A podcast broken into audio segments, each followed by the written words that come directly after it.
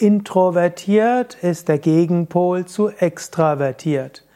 Introvertiert bedeutet, dass man eher Ruhe braucht, zum Regenerieren will man alleine sein, man will nicht zu sehr mit anderen Menschen sprechen, man will alleine arbeiten am liebsten, man, wird, man hat lieber ein paar wenige tiefe Beziehungen als zu viele oberflächliche Beziehungen.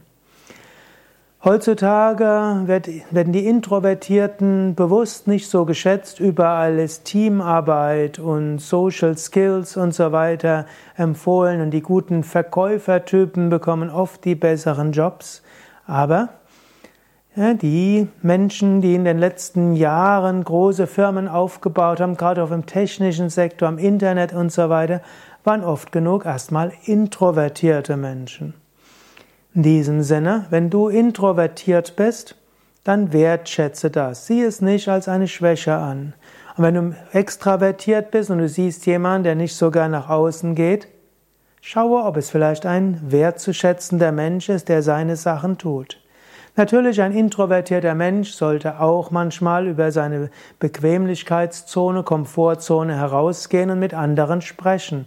Natürlich können wir Dinge nur bewegen, wenn wir zusammenwirken und finde als Introvertierter die richtige Balance. Du musst irgendwo dafür sorgen, dass du innere Ruhe haben, dass du Zeit hast, wo du für dich tätig sein kannst, aber natürlich musst du auch mit anderen zusammenwirken. Nicht jeder Mensch ist entweder introvertiert oder extravertiert.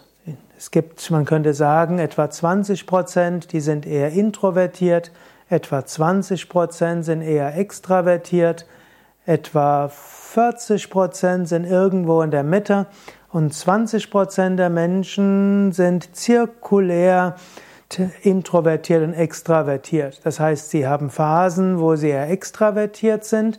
Die Phasen können Wochen und Monate dauern und sie haben Phasen, da sind sie mehr introvertiert. Die Phasen können auch Wochen oder Monate dauern. Und wenn du ein solcher bist, dann gilt es das auch zu akzeptieren. Zu vorschnell werden Menschen dann als manisch-depressiv eingestuft. Es gibt diese Vorstufen, die als solche wertgeschätzt werden können. Jetzt kannst du selbst überlegen, bist du eher introvertiert, eher extravertiert, irgendwo in der Mitte oder situativ introvertiert, extravertiert oder auch zyklisch introvertiert, extravertiert.